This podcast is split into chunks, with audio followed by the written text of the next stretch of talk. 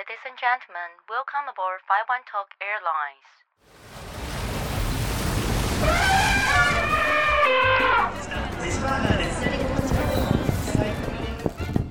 Give me five，和世界交朋友。Hello，大家好，欢迎来到 Give me five 和世界交朋友，我是 Jennifer。 哇，其实我记得刚开始和制作人们讨论这档节目的时候，我其实对他还有我自己有非常非常多的期许。那时间也过得非常快，节目开播到现在已经来到了第十二集，也是我们这一季的最后一集了。我们常常会听到很多人说，旅行的终点是家。然后来到最后一集的我呢，在这几天也不断在思考，到底这个节目它的终点对我来说是什么？那想了几天之后，我发现，哎，我好像对呃这个题目我自己没有太多的答案。应该说，我现在没有办法很明确的给他一个定义。但是，我觉得在十多集的节目里面，其实我自己呃虽然作为一个主持人，作为一个访问者，可是更多的是我从来宾身上，还有从大家听众给我的反馈上面，得到了非常非常多的东西。所以在今天的这一集呢，我也想要透过一些就是我。自身的成长背景，还有我在语言上面的学习过程，或者是我可能已经走了世界超过四十个国家、超过百个的城市。的这些经验来跟大家分享，就是属于我呃自己，就是对于旅行，然后对于语言上面的一些想法。那当然也希望能够在呃我们节目的尾声，可以带给大家一些力量跟勇气，然后持续去探索这个世界的好与不好。我不会说就是呃一定是有非常多就是美好的部分，但是我觉得很多东西它都是一体两面的。有时候不好的地方，或者是可能过程当中让我们低潮的地方。它也会成为我们在一段旅途当中的一个养分。那其实，在前面几集的过程当中，有一些朋友可能有留意到我最初学习英文的动机。我记得我是大概在六七岁的时候，那时候家里呢有一位就是他是从菲律宾然后来帮忙打扫跟照顾我和妹妹的一位阿姨。呃，我记得我那时候有跟大家说过，就是因为他是那个 Westlife 的铁粉。如果你现在还不知道 Westlife 是谁的话，就是你不要在下面留言告诉我这件事情，好不好？就是代表我们。有一个很大的世代鸿沟。那其实每天晚上呢，我们都会一起看《西城男孩》的 MV，然后或者是嗯，也会看一些好莱坞的电影。那时候大概是九岁吧，我觉得那是一个很突然，就是没有任何来由的。我就是突然告诉我妈妈说：“妈妈，我想要听得懂那些外国人在说什么。”就是这件事情，我非常有印象，因为那是我。突然间觉得，哎，我不想要只是听这个旋律，我不想要只是看这个画面，我希望我可以听得懂、看得懂他们在干嘛。然后我妈妈就让我去了，就是房间的那种儿童美语补习班。我大概补了呃三年的时间，所以其实我认真就是在。补习班学英文的时间大概只有三年，就是从小三到小六。然后那时候我就觉得，哎，这个语言它有点奇妙，因为就是随着我上课的过程当中，我会开始在看电影或是在听歌的时候，突然间发现到说，哎，这个单字我知道，这个句子上课的时候老师教过。所以算是一个很自然而然的过程，也可能我从小就对学习新的语言这件事情，我一直都有很大的好奇心。但反正我就是很自然而然的喜欢上英文这个语言。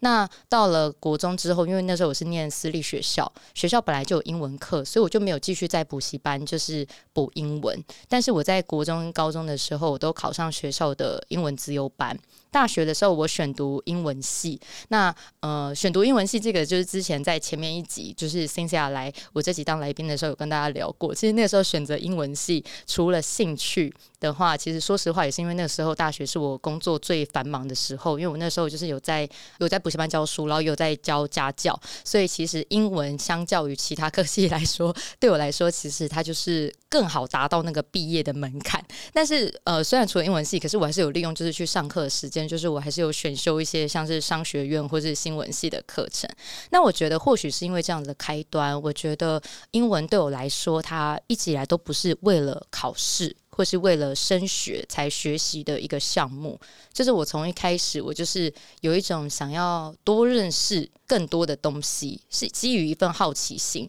可是我觉得，也因为这份好奇心，它其实带给我后来的人生有很大的改变。在大学毕业的时候，嗯，因为我很常遇到有朋友问我说：“哎，Jennifer，你有在国外就是呃留学过吗？还是你是 A B C？你是从小在国外长大？”但其实我我不是 A B C，然后我也不是从小在国外长大。我唯一有待过国外的时间，是我大学毕业之后，就是我考到了一个奖学金的 program，所以我有在美国念了一段时间的大众媒体。但是后来因为台湾工作的关系，再加上我想要。呃，可能多陪陪我的家人，所以我就回台湾了。那呃，在这里，我其实也想要分享一个，就是在大四那年的时候，呃，我们的英文系系所那个时候他在争台湾有一个国际珠宝展会的攻读生，我就去报名。那因为他有一系列的筛选，就是有一些面试，我记得有一些面试，然后有一些笔试的部分，就是测你的英文能力。后来我就被选上，那个时候是在世贸的展览馆。那我的摊商的老板他是一个纽约的。珠宝商，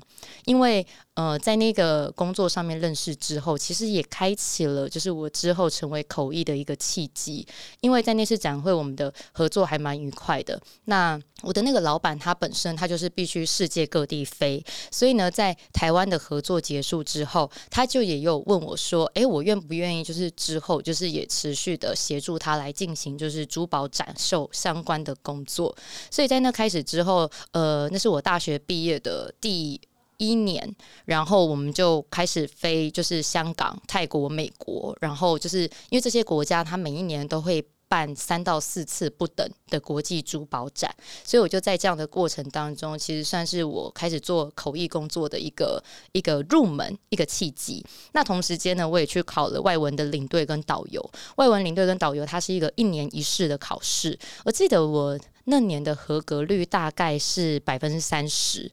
就大概是三成左右，但是近几年它好像有变高。可是因为有这个证照跟口译背景，所以呢，后来就是我也就是跟几间旅行社。来合作，然后开始带企业的参访团。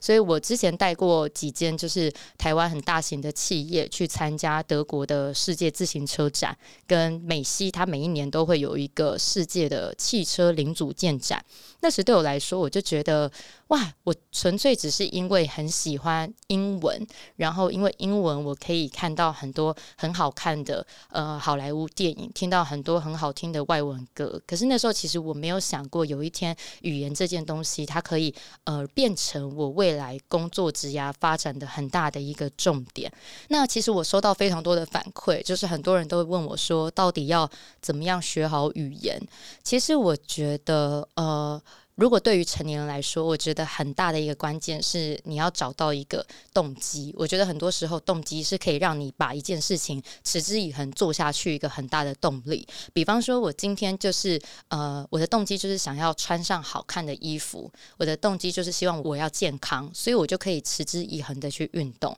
那对于就是已经脱离学校生活、没有升学就是考试压力的成年人来说，我觉得你必须要找到一个动机，不管是大家想要升。升职啊，加薪，你想要认识不同的文化，甚至我有听过我朋友告诉我说，他就是觉得外国人很帅，他想要交一个国外的男朋友，我觉得都没有关系。但是一个动机呢，会让我们就是能够持续的，就是在这个领域上面努力。那像我最初就是想要看得懂外国的电影嘛，听得懂外国的歌曲。那另外一个关键是，我觉得要不怕犯错，就是我觉得离开学生生活之后，有一个。呃，很迷人的特点在学习上面，是我们其实基本上都是出自于本心，就是出自于自己的需要。来学习，我之前有分享过，就是呃，我因为去了南美，然后我第一次去南美洲的时候，那时候我在那边旅行了大概三个月的时间，而是那个时候是一句西班牙文都不会，我就是完完全全都只能就是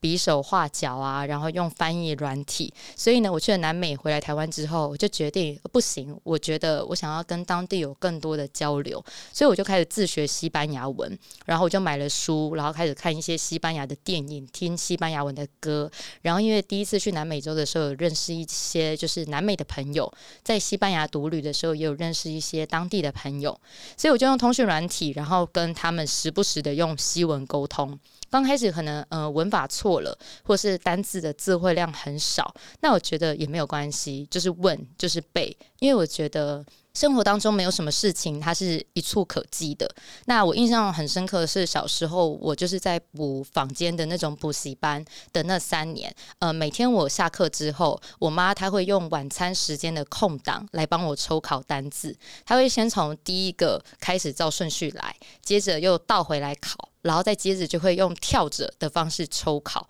然后那时候不知道为什么，就是可能我就是跟呃其他小孩喜欢的东西不一样，就这件事情，他就让我觉得很有成就感。我对于这个抽考的方式，我觉得很。乐此不疲，然后每一次只要顺利过关，哎，今天又抽考完了三十个单字，明天又抽考完二十个单字，我就会觉得很有成就感。然后我觉得单字量就会不知不觉的就因为这样累积起来。那其实我觉得，就是如果今天有呃在学龄的小朋友，或是呃还没有出社会呃的朋友，就是想要增进自己的语言能力，其实我觉得有兴趣。跟累积单字量是非常重要的，因为尤其像单字，它真的就是语言当中一个很重要的基础。我自己也是用这样的方式来学习西班牙文。其实就像我们学呃中文国字一样，就是今天你会的字多了，慢慢的它就可以组成一个句子，然后你句子多了。诶，久了它就可以变成一个小小的段落。那今天呢，如果大家想要练习口说、练习听力，我觉得，嗯，身为这个世代的我们，其实非常的幸福哦，因为网络世代有非常多线上好用的资源或者是学习平台。我也遇过，就是呃，在我的社群媒体上给我反馈说，她是一个妈妈，她已经四十岁了，她有两个小孩。然后他说，他真的很想要学习英文，可是他一直不知道来不来得及。呃，我觉得这可能听起来呃会有点 cliche，但是其实我一直以来都很坚信的一个道理是，我觉得没有什么东西是 too late，就是只有什么时候你想要开始而已。那其实我也听到很多朋友就是都会问我说，那你觉得就是我要把小孩送出国吗？其实我。一直以来都不觉得一定要出国才能把语言这件事情变好，因为在呃国外长大，或是你在国外长期念书，你体验到的可能是当地更多的文化行为方式。可是如果单单我们今天是讲。语言能力的话，其实我过往的经验是，我有非常多呃同科系的同学或是学长姐，他们是完全没有出过国，但是他们依旧在各个领域非常优秀的在发展。那我们现在就是也生活在一个很便利的时代，可以透过很多方式。那当然，我会觉得，如果你今天经济能力上可以负担，那你当然能够出国去体验当地的人文风情，把自己置身在那个充满。英文这个语言的环境，那当然很好。可是如果不行的话，也没有关系，因为多的是可以让语言就是更进步的方法。那在呃过去十几集当中访问来宾的过程当中，我。收获了很多，就是他们在世界各地可能成长或旅游的经验。我自己呢，也是一个非常热爱旅游的人，所以呢，我有很多就是呃，我在旅途当中可能发生过的有趣的或难忘的事情，然后也想要来跟大家做一个分享。我记得就是在大概二零一五、二零一六那个时候，其实其实那是我一个职涯的一个呃转捩点，就是有一些可能追踪我比较久的朋友可能知道，就是我从小到大的梦想是当主播。那我其实呃毕业之后，我在电视台有待过一段时间，但后来可能因为一些就是职涯上面的考量，再加上我自己心里就是有一些嗯，对于我想要的这个工作的一些愿景，我觉得可能没有办法被满足，所以我后来就很毅然决然的，就是离开了电视台，离开了媒体圈。但是因为就是我还是嗯。还不确定说自己到底接下来要往哪里走，然后我其实很确定的只是哦，我很喜欢讲话，但因为那个时候就是出现了一段一个 gap 的时间，那我就觉得不行，我一定要就是好好的把自己放到一个陌生的环境。然后我就很毅然决然的，我就买了一张机票。我记得我是七月一号飞出去的，但我是六月二十八号才买的机票。那我就直接买了一张，就是到西班牙的机票。我那趟在西班牙的过程当中，我待了整整一个月的时间。那其实，在这一个月当中，就是呃，我其实只去了两个城市，一个是巴塞罗那，另外一个是在北部，可能很多人没有听过，是一个城市叫做 b i l b a r。毕尔包这个城市，那我相信很多人可能去过了巴塞隆纳。我比较想跟大家分享是我在毕尔包的一个状况。那其实呢，毕尔包它是一个呃，相较巴塞隆纳跟马德里，它是一个治安非常非常好的地方。就它治安好到，就是很多时候我可能只是拿着地图，然后我走在路上，就会旁边就会有路人很自然而然的靠近你，然后靠近你之后，他就会。直接问你说要去哪里，然后他会亲自带你到那个地方。就我在毕尔包的一个礼拜，我发现我遇到的人几乎都是这样。就我遇到不止一个人，他就是非常的热情，然后治安非常好。然后其实像比方说有一些大城市，可能大家都会说，诶，欧洲晚上的时候不要自己一个人在外面走。可是，在 Billboard 没有这样子的问题，因为我常常会在晚上可能九点、十点过后，你还可以看到。老人家在那个街道上散步，我觉得这是近几年很多大城市没有办法看到的一个状况。那其实呢，Billboard 有一个除了蛮多的人文艺术之外，它有一个很特别的地方，就是至今我都还印象很深刻，就是它那边有一个天体海滩。那其实呃，在很多欧美国家，他们的天体营其实不是像呃。大家想象的可能有一点嗯情色，或是有一点不知道呃该该怎么样呃去形容，但其实它是一个很自然，然后就是完全跟环境融为一体的状态。那我那时候就是因为听从我 Airbnb 的屋主的建议，反正我就到了毕尔包的这个天体海滩。在这之前，我其实没有任何参加天体营的机会。那我觉得很妙的地方是因为原本要去之前，我是心情上。很忐忑，然后我有一点害怕。那边是不能带手机的，就是进去之前，它其实有点像是入口的地方，它会有人，就是他会告诉你说里面不可以带手机，但是他其实也没有很强制性的会收走你的手机。可是我觉得那就是一个尊重跟一个文化上面的风俗，就是你会发现进去真的没有人在用手机，所以你就会有很自然而然的，你也不敢把你的手机给拿出来。那我觉得那个地方很妙，是你进去真的会觉得好像。穿衣服比没穿衣服更奇怪，因为不管是什么样的年纪，就是男生也好，女生也好，你是老人，你是小孩，大家都是很自在的沉浸在自己的状态。你会看到，就是大家都是一仗一仗的，然后。嗯，可能有的人在晒太阳，有的人在看书，但是就是每个人都是没有在管其他人，就是每个人都是很 enjoy 在当下那个 moment。然后我就秉持着那种入境随俗，再加上因为我在毕尔包没有就是遇到。半个华人，想说那里反正也没有任何人认识我，所以我就有点算是半货出去。再加上因为那个时候工作的一个转职期，我就觉得不行，我人生当中就是应该要做一些，就是我觉得有一点突破过去，然后可能对我来说有一点小疯狂的一个状态，所以我就很自然的融入在那里。然后我觉得那个天体海滩它还有一个很妙的地方，是因为他们会举办裸跑赛，就是他会照你的年龄来分组。就比方说你是四十岁以上的 range，或是你可能是十八岁以下的 range，他会照年龄来分组，然后会进行一个裸跑的比赛。那当然那个我就没有参加了，可是我在旁边就是就是欣赏了整个比赛的过程。那我觉得很奇妙的地方是，那个呃天体营，它从头到尾都不会让你觉得有一丝的不舒服，或是有一丝的情色感。因为你会觉得，好像在那个状态，在那个地方，就是包含你自己跟其他人，其实大家都是跟大自然就是很好的融为一体。然后你会觉得，诶，当我全身上下没有束缚的时候，好像某种状况下，我好像心里当中有一些，嗯，可能那时候对工作的不确定，或者可能对职涯的发展的一些焦躁感，我觉得好像。在看到就是很多裸体的人，就是在海滩上奔跑的时候，好像就边笑，然后这些焦躁感跟这些压力，好像无形当中就被释放了。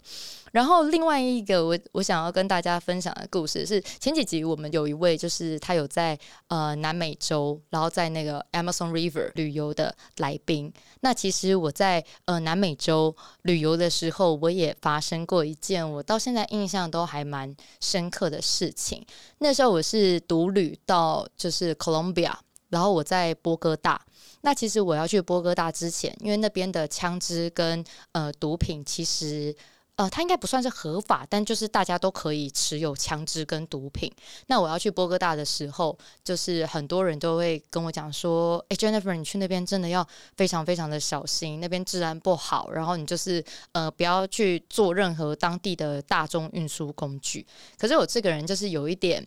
小小的铁齿嘛，就是好奇心，我就觉得不行，我都已经跑一趟路这么远了，就是我一定要知道当地的文化是什么样子。所以有一天呢，我就去坐了当地的公车，然后我到公车上的时候，原本就都很 OK，因为公车上面也有人。结果到某一站的时候，那个公车他就上来了一个男生，然后那个男生他就。环视了一圈，他可能就发现我就是一个亚洲面孔，就是我看起来就是一脸观光客样。就那男生就走到我旁边，然后他就拿出一把枪，就拿枪指着我，然后他就叭叭叭叭叭叭讲了一连串的西班牙文。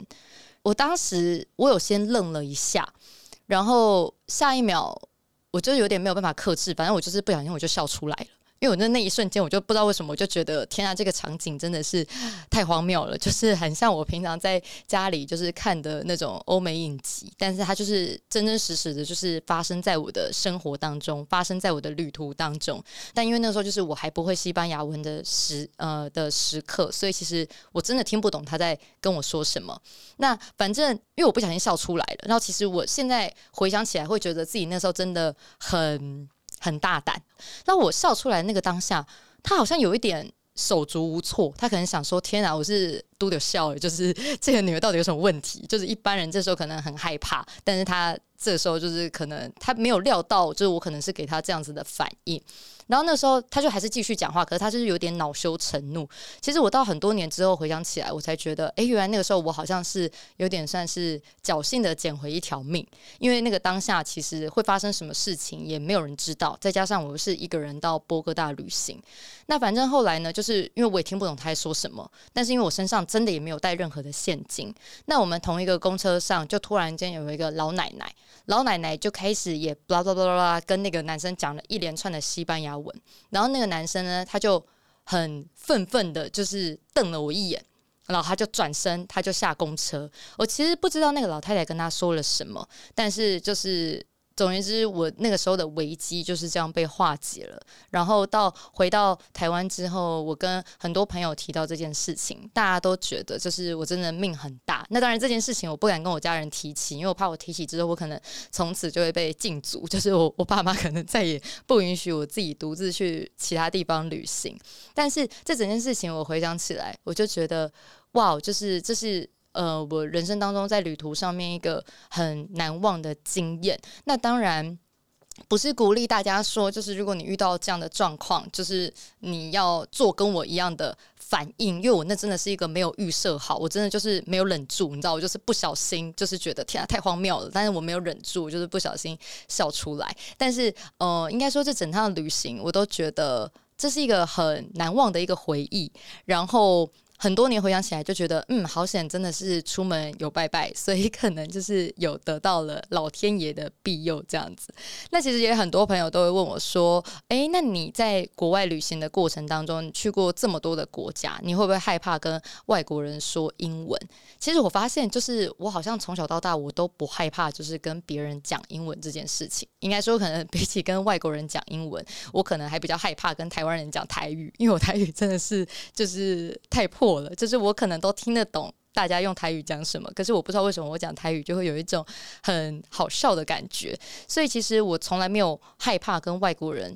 呃讲过英文。那有很多人会问我说，就是诶，旅行对你的意义来说是什么？其实我觉得旅行教会我很重要一件事情是，我会学着用嗯更开阔的心态去看可能世间上很多变化。就是因为在旅途过程当中，我们知道有很多不可控的天气。光是就是呃天气，或者是可能取消的行程，就是常常就是很常发生的一个变音。然后我在很多趟的旅程当中，我发现就是很多时候人好像真的只能够去顺应，就是不变的本质，它其实就是变。所以我们要学会就是不掌控的去接受过程当中的变化。那其实，在过去的十几集当中，然后统整我自己可能在过往不同国家的旅行经验，我发现就是呃这几集节目下来，然后跟我的旅游过程，其实都是不断的在帮我归零，然后再蓄能。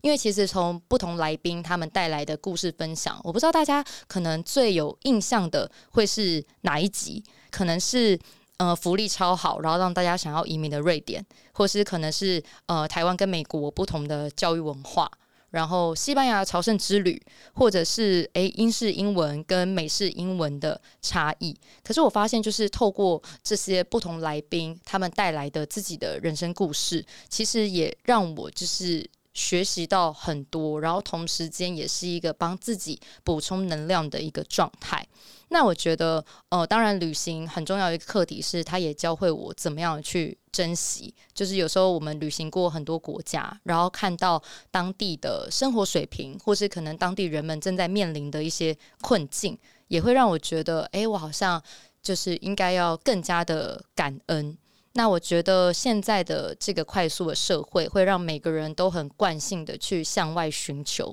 可是每到一个不同的城市，不管是呃。Culture shock 就是我可能遇到的文化冲击，或者是旅途当中我可能遇到的人啊、感动啊，或是印象深刻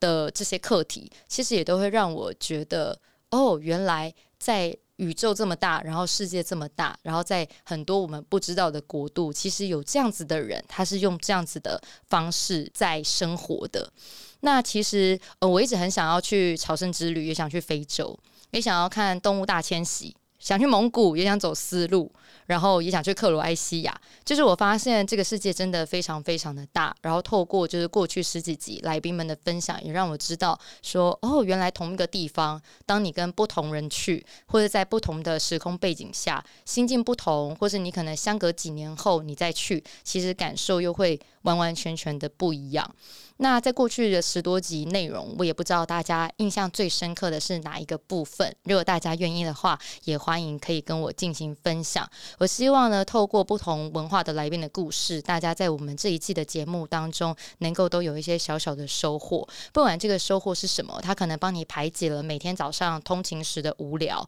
然后可能帮你认识到了不同的国家文化，或是可能让大家嗯更有动力的去安排下一趟你想去的旅行。我觉得都很好。那也不论大家在日常生活当中可能会面临到什么，就是不管是课业压力、工作瓶颈，或是可能情感议题，都希望可能在我们节目分享的过程当中，可以给到大家一点就是小小的能量。因为我们会发现说，这个世界正因为它很大，所以我们还有很多可以探索。然后可以去遨游的空间，那希望大家都能够在精进自己的路上持续的前进。我也会在这边就是不断的帮大家一起加油打气。那在未来的日子，希望我可以跟所有的听众朋友一起走出更多属于自己的旅途故事。那也非常感谢大家收听这集的 Give Me Bye 和世界交朋友，我是 Jennifer。如果大家喜欢今天的节目，欢迎帮我们分享订阅。不管你是在 Apple Podcast、Spotify、Sound On、